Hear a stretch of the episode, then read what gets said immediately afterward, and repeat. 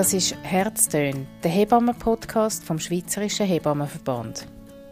In dieser Folge geht es um ein schweres und trauriges Thema: Palliativcare bei Neugeborenen.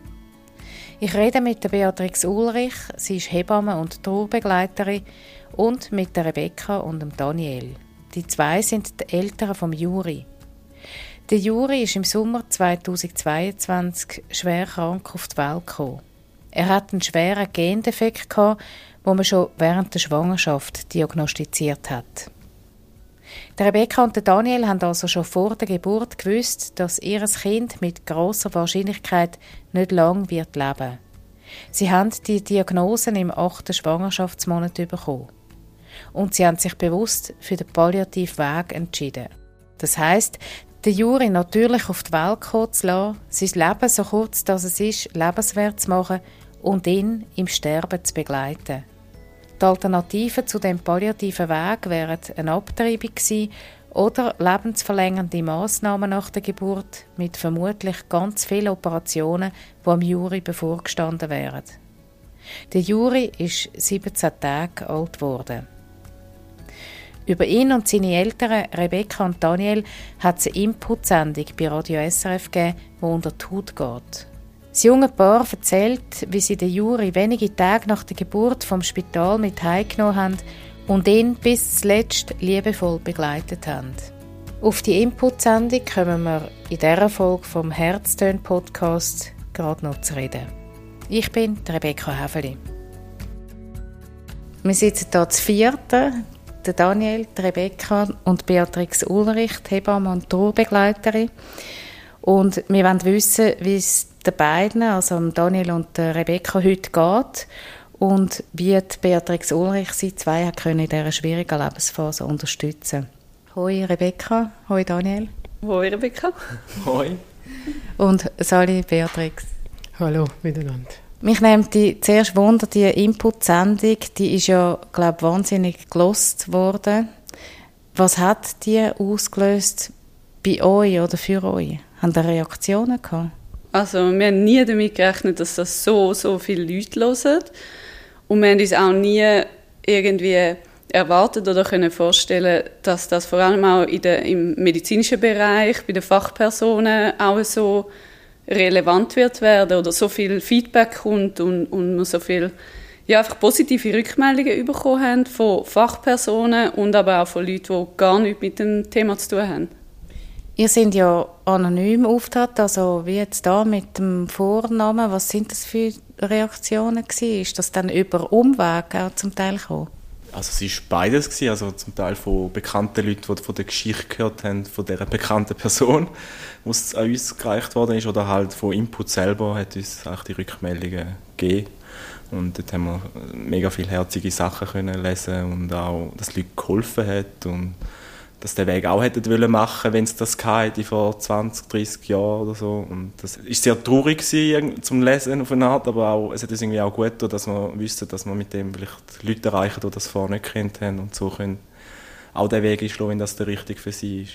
Beatrix Ulrich, du bist auch in dieser Input-Sendung vorgekommen. Was hast du nachher für Reaktionen gehabt? Ja, auch ziemlich viel, so dass die Leute äh, eben auch auf mich zugekommen sind und gesagt haben, sie haben sie gelost, sind sehr berührt gewesen. Sehr viele Menschen sind sehr berührt gewesen. Und ja, dass es sehr wichtig ist, dass ähm, das Thema mehr zur Sprache kommt, allgemein auch vom frühen Verlust von einem Kind. Rebecca, du hast äh, vorhin ein Tagebuch in die Hand genommen. Das ist das Tagebuch von der Schwangerschaft, das Tagebuch vom Juri eigentlich. Genau, ja.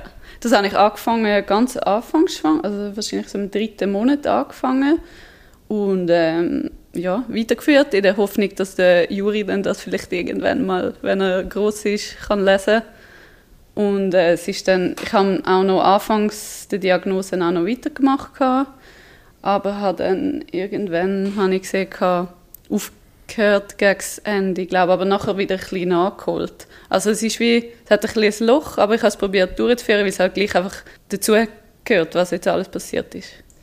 Und ist das ein wichtiges Buch geworden? Also schaut ihr heute noch ab und zu rein? Ich habe es jetzt lange nicht mehr angeschaut und so Sachen anschauen, wieder bewusst, oder sich mit dem auseinandersetzen, oder beispielsweise auch den Podcast jetzt nochmal zu hören. Ich habe den einmal gelesen. Braucht mega Kraft. Also man muss halt wie, ich weiß, wenn ich jetzt das Buch anschaue oder den Podcast los oder irgendetwas, mich so fest mit dem Thema auseinandersetze, weiß ich, dass mir einen Nachmittag lang Kraft braucht und ich wahrscheinlich nachher nicht mehr groß etwas mag machen. Darum schaue ich so Sachen wie so ein bisschen gezielter an, wenn ich weiß, es ist ein guter Tag, wo ich, wo ich mich mag damit so auseinandersetzen, wo ich genug Kraft habe. Daniel, kannst du dich erinnern, oder auch Beatrix, könnt ihr euch erinnern, wann ihr uns erst mal gesehen habt, wie ihr überhaupt zueinander gekommen sind? Ja, wir sind durch die Frauenärztin von der Rebecca ähm, zu der Beatrix gekommen. Es war in der Phase, wo sie gerade so die Diagnose gestellt haben von Juri, dass er eine seltene Krankheit hat. Und ähm, die erste Begegnung, ich weiss noch, wir sind ein bisschen verloren gewesen. Ähm, wir haben nicht genau gewusst, wer hilft uns jetzt da. Wir haben dann, glaube ich, irgendwie, ich weiß nicht, ob wir schon gewusst haben, ob es einen Palliativweg gibt. Aber wir haben sicher nicht gewusst, ob wir den machen können, weil es ganz viele Abklärungen gibt, um den zu machen.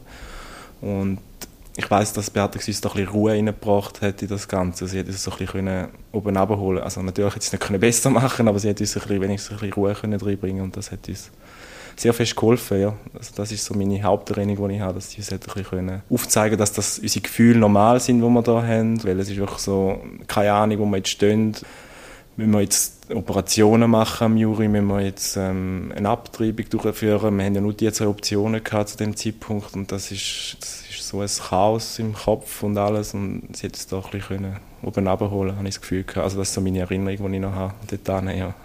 Wie ist es in deiner Erinnerung, Beatrix? Ja, also das ist so, also was ich mit euch erlebt habe, wo ich auch sonst äh, viel erlebe, oder Eltern, die müssen so etwas erfahren, mit so einer Diagnose konfrontiert werden. Das ist, hat Daniel sehr äh, gut geschildert. Das ist ein grosses Chaos. Man weiß nicht, was als nächstes kommt oder wo das man überhaupt soll anknüpfen und dort äh, eben Ruhe bringen, zu schauen, wo, wo stehen wir jetzt gerade und, und wo kann man die Fäden wieder aufnehmen, was auch vorher war. Also vielleicht können wir ja nachher nochmal darauf zurückkommen, ich dann das auch ein bisschen ausführen kann, was ich auch anwende in der Arbeit. Also das ist mich das Wichtigste. Und das, so kann ich mich auch erinnern, oder? Dass, dass ihr, genau wie du auch gesagt hast, gekommen sind in, dem grossen, in dieser grossen Aufregung. Ähm, ja, es ist eine schwere Diagnose gestellt worden und wie, wie soll es überhaupt weitergehen? Was ist der nächste Schritt? Ja. Also wie hat man es überhaupt herausgefunden? Ähm, es ist so gewesen, dass ich eben, das ist glaube die 30. um die 30. Woche herum gewesen, ähm, hat meine Frauenärztin beim normalen Untersuch festgestellt, dass ich zu viel Fruchtwasser habe. Das ist ein auffällig gewesen. und dann hat sie im Magen-Darm-Bereich beim Juri gesehen, dass etwas nicht ganz optimal irgendwie durchfließt und darum sind wir dann ins Unispital gekommen und im Unispital haben sie dann halt gemerkt, dass dort beim, haben sie das Organ nochmal genauer können anschauen vom Juri und haben dann gemerkt, dass dass äh, die Niere verzüstet und viel zu groß ist und dass halt ganz viel innen dran mit der Speiseröhre zum Magen und so nicht stimmt. Und äh, dann ist dann halt, hat sich das wie so gesteigert, zuerst von der Frauenärztin, haben wir gedacht, ja, dann gehen wir jetzt halt schnell an den Untersuch in Unispital, wird nicht so schlimm sein. Dann sind wir dort gewesen, dann haben wir auch noch mal müssen raus spazieren während dem Untersuch, damit wir noch auf eine zweite Meinung von einer zweiten Ärztin haben können warten, bis die eine Zeit hatte. Dann hat sie das nochmal angeschaut und es hat sich dann immer so von einem ganz normalen oder simplen Untersuch irgendwie hat sich das zu einem zu immer mehr und etwas Größerem entwickelt und wir sind irgendwie gar nicht ganz nachgekommen, was jetzt da gerade passiert. Wir sind mit einem eigentlich gesunden Baby, acht Monate alten gesunden Baby hingekommen und nachher haben wir, zwei Stunden später sind wir gegangen und haben gemerkt, das ist alles irgendwie ganz anders und es stimmt überhaupt nicht. Und dann ist dann nachher die Fruchtwasserpunktion gekommen, also wir mussten dann entscheiden, wenn wir das Fruchtwasser untersuchen lassen, haben wir dann über das Wochenende uns überlegt gehabt und sind dann gegangen und dann warten wir eben die, äh, sind etwa zwei Wochen gegangen, warten wir auf die Resultate vom Institut für Genetik, wo dann zuerst auch nach sieben Tagen, ich glaube, das erste Resultat gekommen, hat es geheißen, Trisomie 13, 18, 21 und sonst ein äh, XY-Chromosom ist alles gut. Und dann sind wir natürlich schon ein bisschen erleichtert gewesen und dann ist gedacht, hey, vielleicht eben ist, ist gar nichts. Und äh, nachher sind, ist ein paar Tage später dann das Resultat gekommen, dass ein Gendefekt gefunden worden ist. Dass uns aber niemand im Spital können Auskunft geben was der Gendefekt bedeutet, weil sie den nicht kennen, weil das eben, es gibt 127 Mal weltweit den Gendefekt. Darum hat das niemand im Spital kennt und dann haben wir wieder müssen warten, bis man können im Institut für Genetik dort das Gespräch gehen, wo sie uns dann alles erklären. Und so hat sich das halt über, es ist eigentlich vom 19. April an, haben wir das erste Mal erfahren, dass etwas nicht gut ist bei der Frauenärztin und am 10. Mai haben wir Diagnosen bekommen im Institut für Genetik. Also es ist eine lange Zeit, wo man, wo man eben wie Beatrix vorher gesagt hat, in dieser Ungewissheit halt hängt und nicht weiß, was ist jetzt. Wo es dann klar war, es ist ein Gendefekt und der hat wahrscheinlich äh, schwerwiegende Konsequenzen. Was hat man euch gesagt, zwischen was könnt ihr euch entscheiden? Ähm, man hat eigentlich nur gesagt, dass man, kann, man kann mit jedem Facharzt anschauen wann man kann operieren kann. Ähm, von den Sachen, die schon bekannt sind. Vieles wäre erst im ersten Lebensjahr oder noch älter passiert. Und eigentlich, dass eine, mögliche, also eine Abtreibung wahrscheinlich noch möglich wäre. Vom palliativen Weg hat uns eigentlich niemand etwas gesagt. Wir haben dann auch mehrmals nachgefragt. Dann haben wir gesagt, wir müssen warten, bis eine Kinderärztin käme. Und nachdem hat es nochmal eine Wartephase von zwei, drei Wochen gegeben, wo es gebraucht haben, bis sie können entscheiden ob der in unserem Fall überhaupt möglich ist, der palliative Weg. Und das ist halt sehr, das sind eben im Gesamten fast zweieinhalb Monate gewesen, wo wir einfach so in der, irgendwo gehängt sind, im Chaos rein und nicht gewusst haben, können wir jetzt den Weg, den wir uns gerne wünschen, in dieser schlimmen Situation machen oder nicht. Und das ist, ähm, ja, das ist eigentlich die schlimmste Zeit von allem. Also, ja, das war wirklich die allerschlimmste Zeit für uns. Aber es ist für euch relativ gleich klar gewesen, als ihr gewusst habt, um was es geht, dass ihr den Palliativweg wollt gehen Ja, für uns ist eigentlich so das aktive Eingreifen ist für uns nicht möglich gewesen. Und auch ähm, alle die Operationen, wir, wir haben dann auch so ein bisschen Dokus und Sachen geschaut von, von Kindern, die Ähnliches haben. Und was das bedeutet für die Kinder und auch mit den Fachleuten geredet haben, wie die leiden in diesen Spitälern und all den Operationen, die sie machen Und wir haben ja nur einen Bruchteil gewusst, was noch überhaupt sagen wir mal, Sicherheit nach der Diagnostik. Es hat noch eine ganze Liste bekommen, die er mit großer Wahrscheinlichkeit ähm, noch hatte in seinem Leben und das wäre, also hätte wahrscheinlich sein Leben nur im Spital verbracht und wenn er überhaupt überlebt hätte, das ist die andere Frage das ist auch nicht wirklich klar gewesen. und was auch noch war, ist die geistige Beeinträchtigung wäre wahrscheinlich so stark gewesen, dass man es eben nicht einmal hätte können erklären wieso er jetzt da im Spital muss sein und nicht, ja. Das ist so. Darum ist unsere Entscheidung auch für uns der natürlichste Weg gewesen. Wir tragen es aus und schauen, dass er so viel Liebe bekommt, wie nur möglich ist in der Zeit, wo er da ist. Und das haben wir so ziemlich angebracht, würde ich sagen. Warum bist du als Hebamme die Richtige in dieser Situation? Oder wie, wie bringst du Ordnung in das Chaos? Beatrix? Ähm, in meinem Hebammensein begleite ich Eltern auf dem Weg zum Elternsein. Und da kann ich wirklich anknüpfen eben das Kontinuum Elternschaft. Also sobald eine Frau weiß, dass sie schwanger ist, geht sie auf den Weg von Schwangerschaft, Geburt, Wochenbett, Mutter, Vater, Elternsein. Und kontinuierlich wächst das Kind im Bauch und die Erwartung ist, nach etwa 40 Wochen kommt ein gesundes Kind auf die Welt und ist in unserer Familie, ist mit uns auf der Welt. Und als Hebamme kann ich von Anfang an eigentlich schon dabei sein auf dem Weg. Das ist ähm, in unserer Gesellschaft jetzt nicht unbedingt immer so, sehr, ähm, dass die Hebammen von Anfang an dabei sind, aber manchmal ist es auch so. Und begleiten sie durch die Schwangerschaft, ähm, durch manchmal die Geburt und dann im Wochenbett. Und es ist ganz wichtig, immer wieder im Kontinuum zu schauen, wo jetzt, wo jetzt die Frau ist. Also wenn ich jetzt bei euch schaue, oder du bist ungefähr, Rebecca, in der 30. Woche gewesen, und hast dann, ihr habt dann müssen erfahren, der Juri ist krank und dann eben, wie geht es denn jetzt weiter? Und meine Aufgabe als Hebamme sehe ich, wie ist die Schwangerschaft vorher schon gewesen? Also ich knüpfe an an das, was war, an das auch, was ihr geplant habt, was ihr erhofft und gewünscht habt mit dem, mit dem Leben, mit, mit dem Kind. Und auch beim Körper von der Frau. Also das ist auch ganz wichtig, dass wenn, wenn man muss erfahren, dass ein Kind so schwer krank ist oder wird sterben, dann verliert die Frau oft den Kontakt zu sich selber, zum Körper und so auch zum Kind. Und dort wieder anknüpfen, wieder in den Körper gehen, in, in Lieb gehen. Da innen ist mein Kind, da innen be bewegt es und da innen spüre ich es. Das ist sehr, sehr wichtig, um überhaupt wieder einen Faden zu finden, wie es weitergehen könnte. Und dort äh, sehe ich eben mich als Hebamme tätig. Darum würde ich sagen, ja, ist es, ist es gut und wichtig, wenn Paar in dieser Situation eine Hebamme können zur Seite haben Also das klingt jetzt für mich auch fest danach, ähm, eben in dem Chaos vielleicht nicht subito Ordnung zu schaffen, sondern vor allem mal innehalten, mal die Situation anschauen, durchschnaufen und sich auch Zeit nehmen. Ist das richtig? Ja, das ist sehr richtig. Also Zeit nehmen, innehalten sind eigentlich mit die wichtigsten Faktoren, wenn, wenn man so etwas muss äh, erfahren. Das, das ist so, ja. Habt ihr das auch so erlebt? Oder was ist der erste Impuls gewesen, bei dem Chaos reagieren? Könnte ich mir vorstellen ja. und dann aus dem wieder rauskommen. Wie, wie ist das gewesen?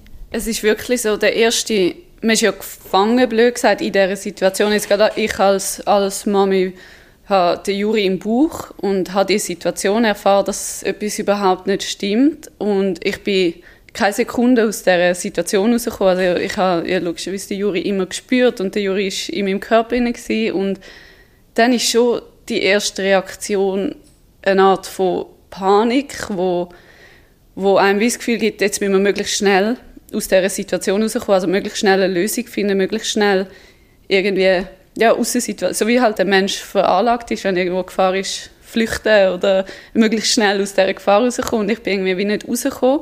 Und für mich ist es ganz wichtig, dass Beatrix eben von Anfang an gesagt hat, nehmt euch Zeit, ihr habt keinen Stress, also ihr müsst nicht jetzt über Nacht eine Entscheidung treffen, weil es ist auch nicht eine Entscheidung, die man innerhalb von, von einer Stunde einfach so kann schnell, schnell treffen Und dass wir von dir, Beatrix, immer wieder gehört haben, durchschnaufen, nehmt euch Zeit, ihr, ihr habt nicht irgendeinen Druck, logisch Zeit, wo, eben, ich bin schon recht weit in der Schwangerschaft, wo dann irgendwann muss man schon eine Entscheidung treffen, aber es ist sicher wichtig und gut gewesen, dass wir uns Zeit genommen haben und nicht in irgendeiner Panik in einen Schnellschuss ohne Überlegen entschieden haben.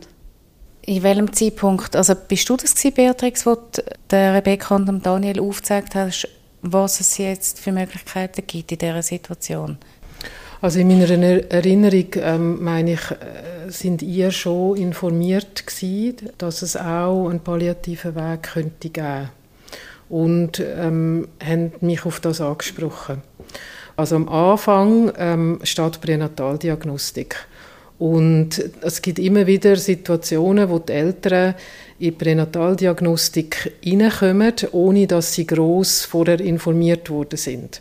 Und dann sieht man einen gewissen Befund und dann ist immer wie die Frage, und wie geht es jetzt weiter? Also tut man weiter abklären oder sagt man auch, jetzt äh, gibt es wie einen Stopp oder man tut nicht weiter abklären? Sagt, sagt man das zum Beispiel am, am Ende von der, vom, letzten, vom ersten Drittel, nach der 12., 13. Woche? Und je nachdem, oder, geht es dann weiter und man klärt weiter ab und man hat dann eine Diagnose, so sicher wie halt die Diagnosen auch sein können. Und dann sind die Eltern in einem Entscheidungsfindungsprozess. Und die möglichen Wege in dieser Entscheidung, und Entscheidung ist ja, oder es sagt ja schon, oder es, es ist ein Scheideweg. Und es wird den Eltern eigentlich etwas aufgezeigt oder sie müssen in etwas hineingehen, wo eigentlich unmöglich ist, nämlich zu entscheiden über Leben und Tod von ihrem Kind. Und heute ist es sicher so, dass vielfach auch, also gerade in den früheren Schwangerschaften, je nachdem, was für eine Diagnose gestellt ist, ähm, zu einem Abbruch eher tendiert wird. Und je nachdem, wie die Eltern aufklärt sind oder sich können entscheiden oder auf, wie sie auch eingebettet sind in ihrem Umfeld oder also ja, gehen sie dann den Weg. Eher in wenigeren Wegen gibt es ein Austragen vom Kind wo dann ein palliativer Weg könnte sein. Das sind auch heute die, die Möglichkeiten. Und aber eine andere Möglichkeit, die es heute praktisch nicht mehr gibt, ist, dass die Eltern gar keine Pränataldiagnostik machen und so den Weg gehen, eigentlich bis das Kind auf der Welt ist, wo man dann sieht, ja, das ist ein gesundes Kind oder es braucht eine Unterstützung. Mit Pränataldiagnostik verbindet man, würde ich jetzt mal behaupten, meistens eine Diagnostik am Anfang von der Schwangerschaft, aber dass die eben auch in einem späteren Zeitpunkt noch eine große Rolle kann spielen das blendet man wie aus. Also grundsätzlich oder, geht man ja auch als, als, äh, als werdende Eltern geht man in die Kontrolle und in die Abklärung und ähm, mit der Hoffnung, natürlich mit dem Wunsch, ja, es ist gut, oder? Also der Wunsch ist, man geht in eine, in eine Schwangerschaftsbegleitung zum Arzt, zu der Ärztin oder auch zu der Hebamme, man kommt wieder raus und kann sagen, es ist alles gut.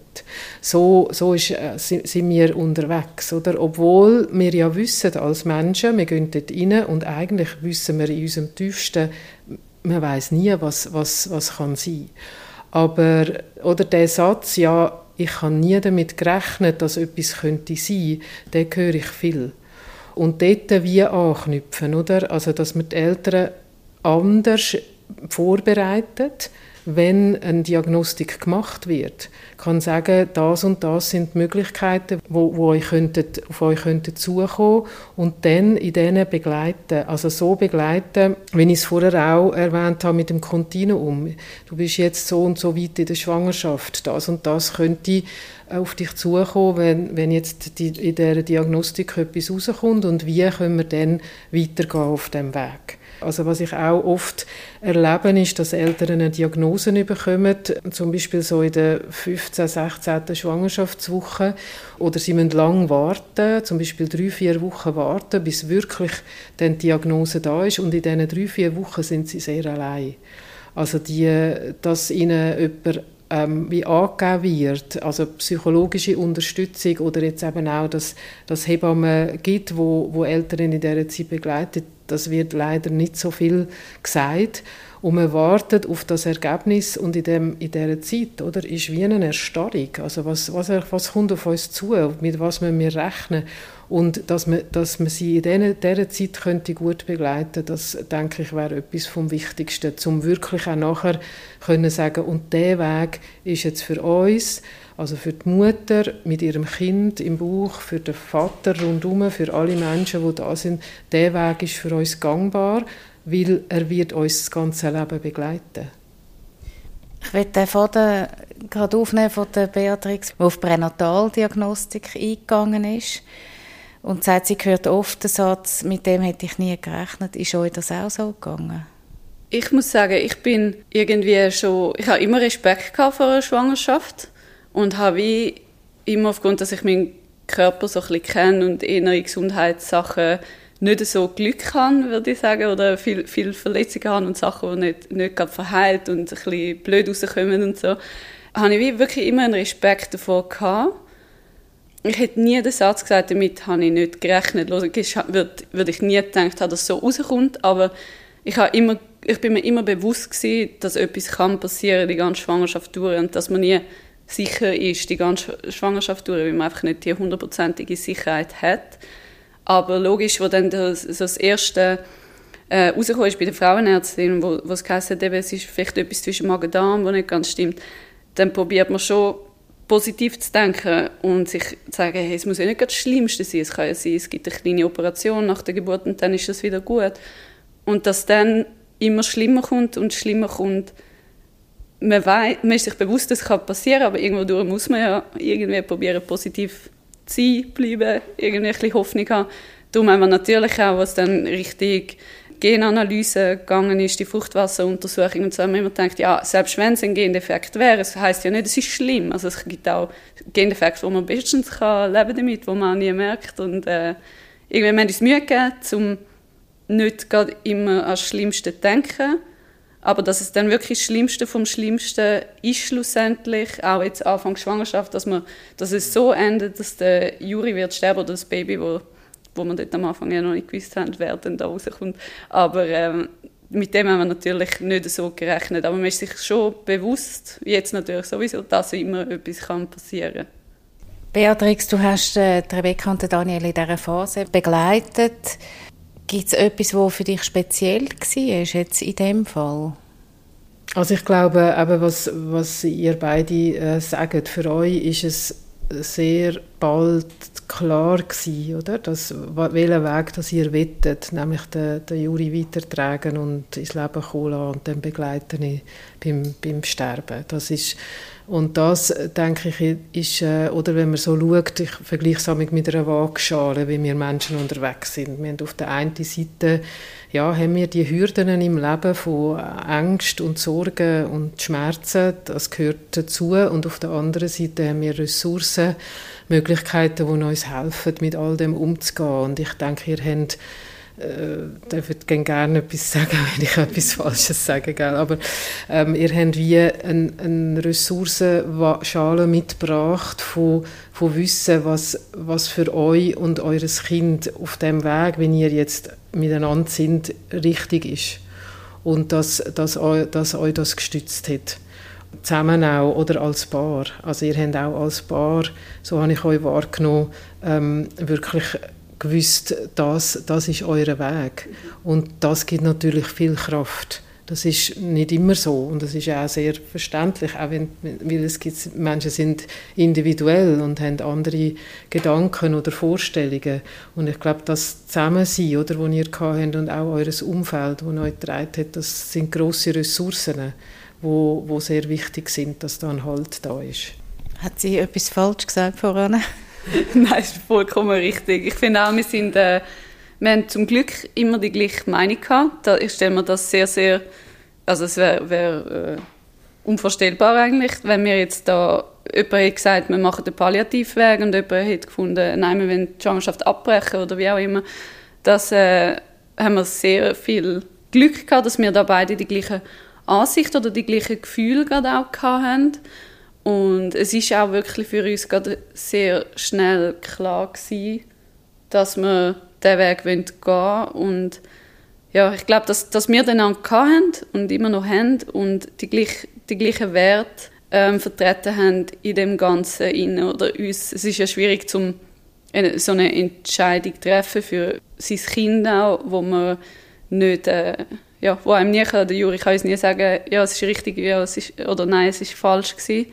Aber ähm, wir haben einfach so entschieden, wie es für wie es wir beide würden für uns selber auch entscheiden, also nach, ja, einfach so, wie es wir fühlen. Und wir sind am Juri seine Nächsten. Und wir haben, glaube da so richtig, es hat uns zusammengeschweißt. Und wir, haben, wir sind durchgehend ein gutes Team gewesen, wo immer wenn jemand irgendwie einen schlechten Tag hat, hat die andere Person können schauen und umgekehrt, also glaube, das, das Zusammensein und das Miteinander durchstehen haben wir, hat uns Kraft gegeben, um das überhaupt irgendwie überleben, die Zeit.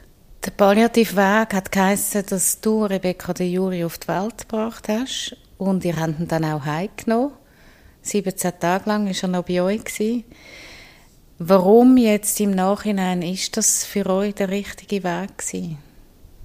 Weil wir den Juri richtig äh, kennengelernt haben. Also er hat man seine, seine Äugel geschaut, wo, wo uns wach angeschaut haben und man hat ihn so gespürt irgendwie. Also man hat ihn, seine Persönlichkeit irgendwie mega rausgespürt in seinem Wesen, habe ich das Gefühl gehabt. Also eben, das ist immer so, Mutter denkt wahrscheinlich immer so über ihr eigenes Kind so, aber für, für uns ist er wie so ein er hat mega Ausstrahlung gehabt und er hat ganz viele Leute kennenlernen also Familie und Freunde, Verwandte, hat er ganz, hat sich um die 30 Leute kennengelernt, mindestens jetzt von Freunden und Verwandten, neben allen Ärzten und so noch.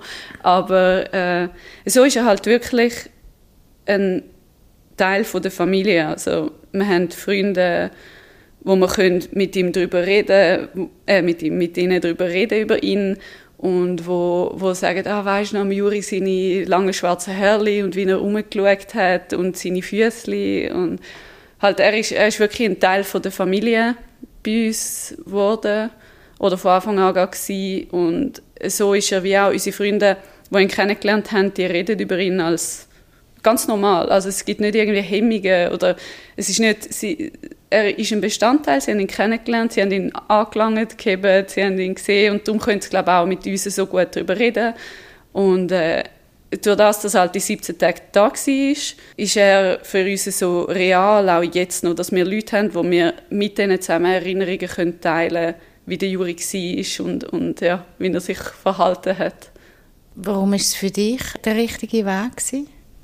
Da bin ich der gleichen Meinung wie Rebecca, wie schon den ganzen Weg, wo wir durchgestanden haben miteinander. Es ist einfach die Erinnerungen, die wir haben und Fotos, Erinnerungen und wir haben so viele Sachen mit dem erlebt, zum Beispiel, wo wir heimgefahren sind, nach zwei Tagen Spital, ähm, haben wir einen riesen Regenbogen gesehen und jetzt immer, wenn wir gemeinsam einen Regenbogen sehen, ist das für uns ähm, ein mega Ereignis, wo vielleicht andere nicht verstehen, aber für uns ist das jetzt halt voll das Ding, wo, wo, wo wir Freude haben.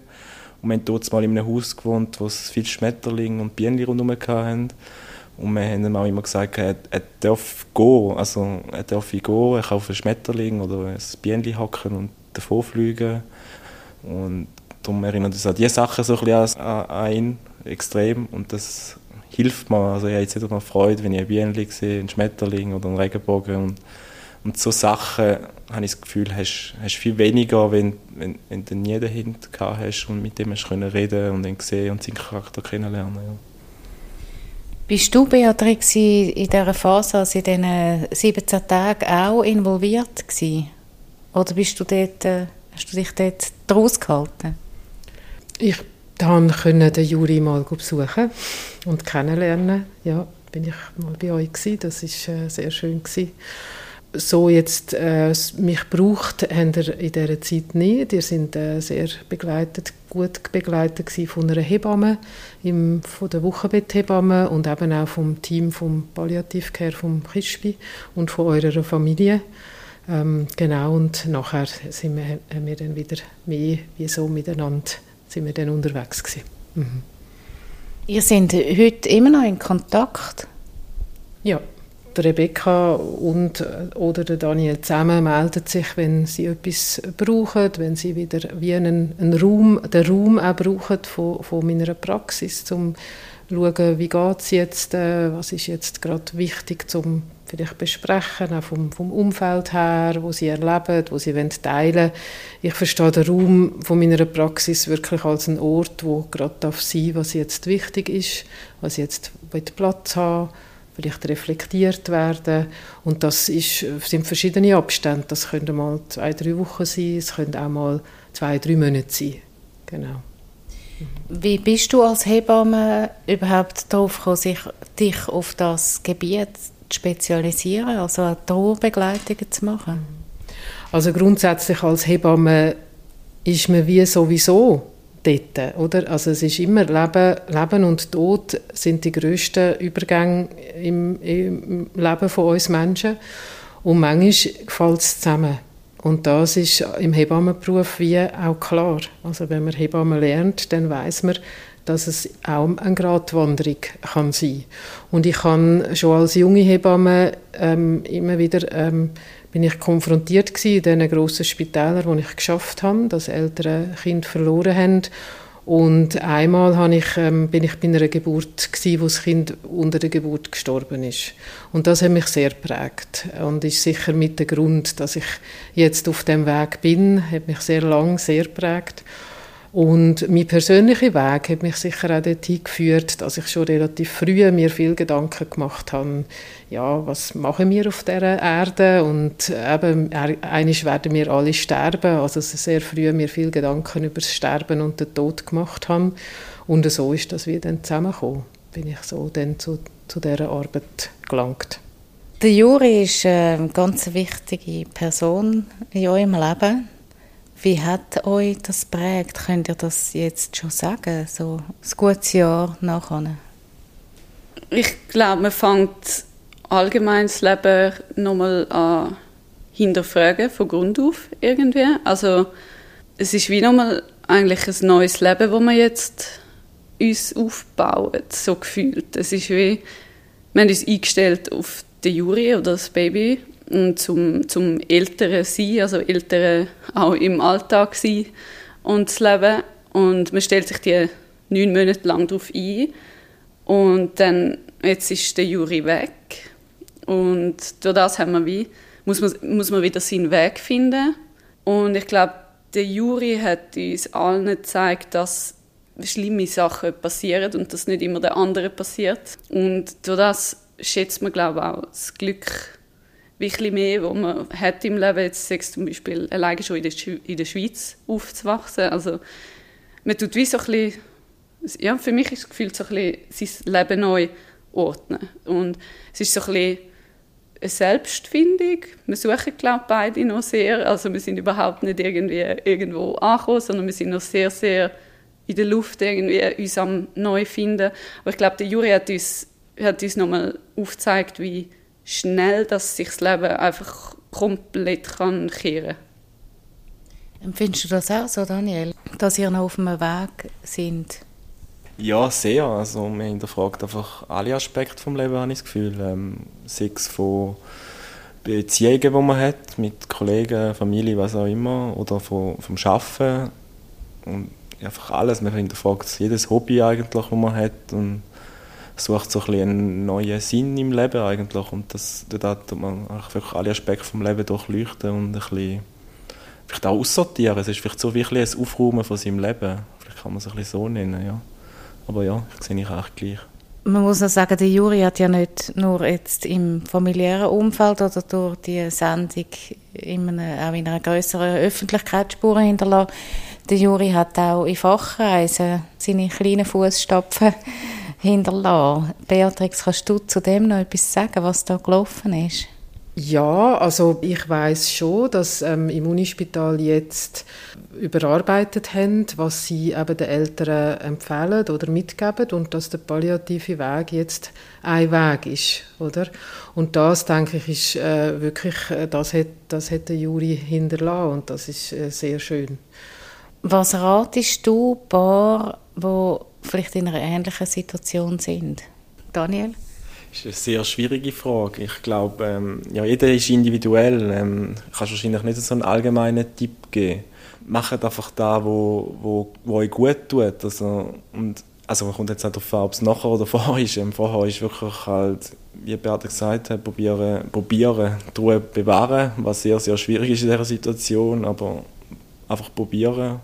Lasst eurem Partner, eurer Partnerin zu und dann ähm, geht aufeinander eingehen. Und und dann und holt am besten holt euch Hilfe, weil es ist gleich noch professionelle Hilfe, ich weiß nicht, hat uns wirklich sehr gut einfach mal von außen hören, eben, das ist normal, dass man die Gefühle hat und nachher ist mir einfach immer noch aufeinander eingehen und füreinander da sein und, und auch ein gutes Umfeld um sich herum bauen, wo sehr wichtig ist. Ähm, ja, fällt mir jetzt gerade nicht so auf die Schnelle etwas noch ein, aber vielleicht hast du noch etwas. Nein, ich hätte auch gesagt, sicher nicht keinen übereilten Entscheid treffen und wirklich auf sich hören und nicht auf Meinungen von Leuten, außenstehenden Leuten, wo, weil es kann sich, also wir haben jetzt auch gemerkt, es kann sich niemand, das ist eine Situation, wo man sich nicht vorstellen kann, wenn man nicht in dieser Situation innen ist. Und es ist schnell mal gesagt, hey, aber ist es dann nicht einfacher, wenn, wenn er jetzt, sagen wir, die Schwangerschaft abbrecht? Das ist irgendwie bei vielen Leuten so ein bisschen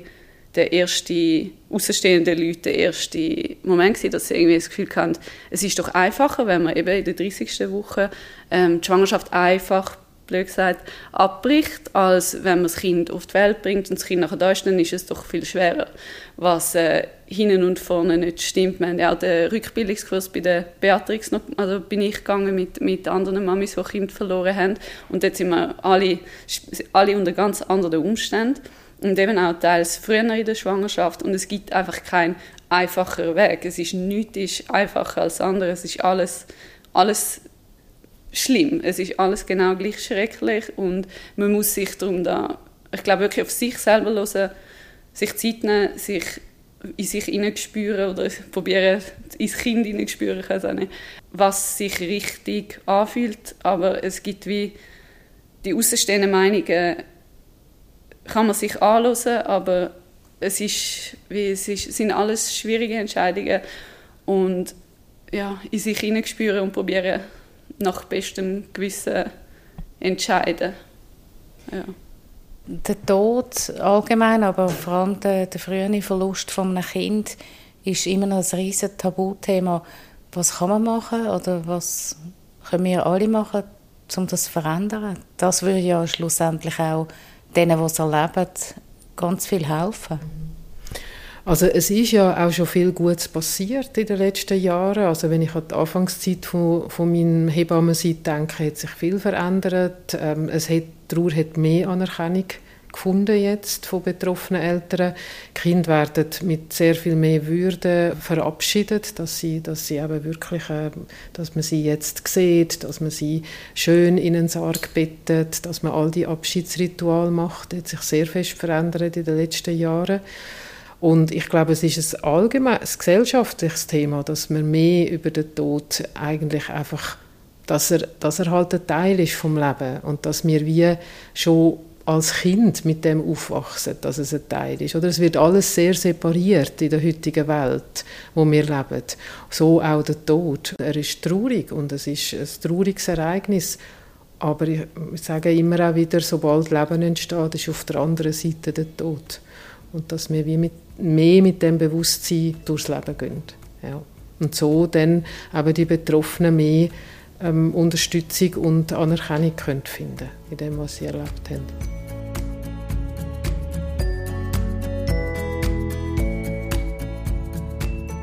Rebecca und Daniel haben bei dem Podcast mitgemacht, wie es ihnen wichtig ist, dass über das Thema geredet wird.